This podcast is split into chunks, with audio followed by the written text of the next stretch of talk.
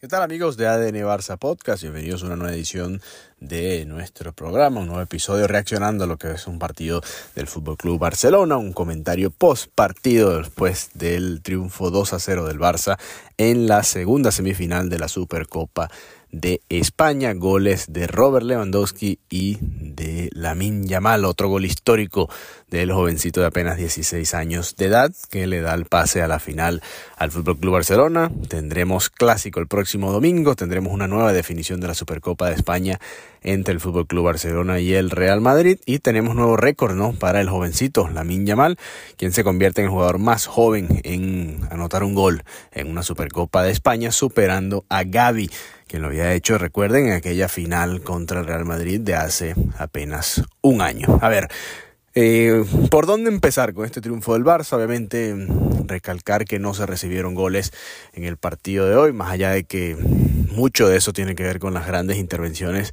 de Iñaki Peña en dos o tres remates claros de los Asuna. El Osasuna la verdad es que sí llegó, llegó e inquietó al Fútbol Club Barcelona, aunque también hay que decir que el Barça termina anotando un par de goles y que el segundo gol llega en los minutos de descuento del partido, ya en la segunda parte, al final de la segunda parte, cuando el Barça debió haber resuelto el partido mucho antes, ¿no? incluso desde la primera mitad, con todas las ocasiones claras que tuvo, y es un poco lo que se ha venido repitiendo ¿no? durante esta temporada partidos en los que el Barça es superior, que parece controlar el partido, la dinámica del partido, y así se dio sobre todo en los primeros 20-25 minutos del encuentro y después se termina sufriendo en ciertos momentos, ¿no? Porque los Asuna tuvo bastantes ocasiones con el partido 0-0, con el partido 1-0 y bueno, se pudo haber complicado, ¿no? Si cualquiera de esos balones terminaba entrando. En todo caso, un triunfo que ojalá, ¿no?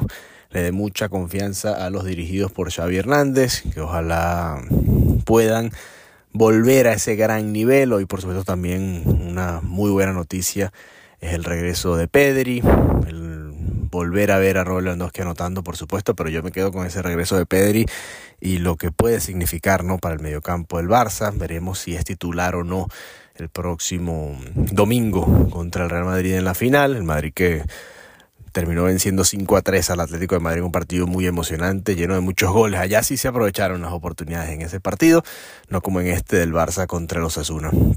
Noticias negativas, la caída por lesión de Rafinha, que le terminó dando lugar a la Yamal en el engramado alrededor del minuto 40. Veremos qué tan grave es la lesión de Rafinha. Siguen cayendo efectivos del Barça partido tras partido y eso por supuesto es una mala noticia. Pero bueno, es un poco lo que ha sido un resumen, lo que ha sido esta temporada para el Fútbol Club Barcelona y se mantienen esa tendencia, ¿no?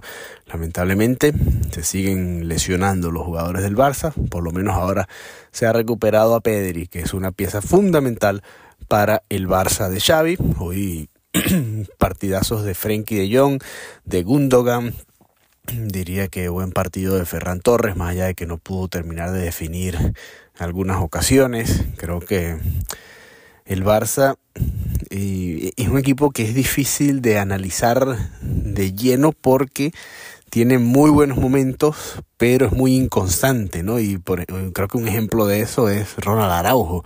El partido que hace hoy eh, es bueno, pero no es al nivel que hemos visto Araujo, ¿no? En varias ocasiones superado, varias ocasiones quizás un poquito fuera de, de lugar o aunque también fue responsable de salvar varias ocasiones. Por eso les digo que, es un equipo difícil de analizar en ese sentido.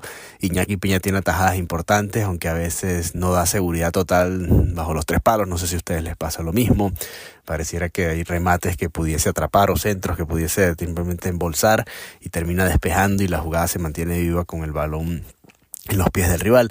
Hay, hay muchas cositas para mejorar, aunque con, por supuesto el principal, el principal objetivo que era clasificar a la final de la Supercopa de España se ha logrado. Y bueno, el Barça va a enfrentar al Real Madrid una vez más, una revancha de lo que fue la final del año pasado, en la que el Barça terminó ganando 3-0, aunque debió haber sido 4 o 5-0 quizás en aquel partido, 5-1 si les damos el gol de Benzema al final, y la revancha de lo que fue la derrota en el clásico en Barcelona, en Montjuic, después de haber comenzado ganando ese partido, haber sido muy superiores en esa primera mitad, y que bueno, terminó con dos goles del Real Madrid en la segunda parte para voltear el encuentro. Pareciera que llega el Madrid como favorito a esa gran final. Veremos qué tal la juega el Barça. Xavi hoy repitió una de esas máximas del fútbol, que las finales no hay que jugarlas muy bien, sino simplemente ganarlas. Ganarle otro título al Real Madrid en dos años consecutivos pues sería muy importante, por supuesto pero creo que en esta ocasión, en aquella ocasión creo que llegaban más en igualdad, en esta me parece que el Real Madrid llega con un mejor ritmo y que puede ser ligeramente el favorito en esta final de la Supercopa de España, un año después del primer título de Xavi Hernández como entrenador. Así que bueno, nada, estaremos muy atentos. Gracias por habernos acompañado nuevamente acá en ADN Barça Podcast y nos reencontramos pronto por esta vía. Hasta la próxima. Amigo de ADN Barça o amiga de ADN Barça, si aún no nos sigues, te invitamos a que lo hagas en arroba ADN Barça Pod.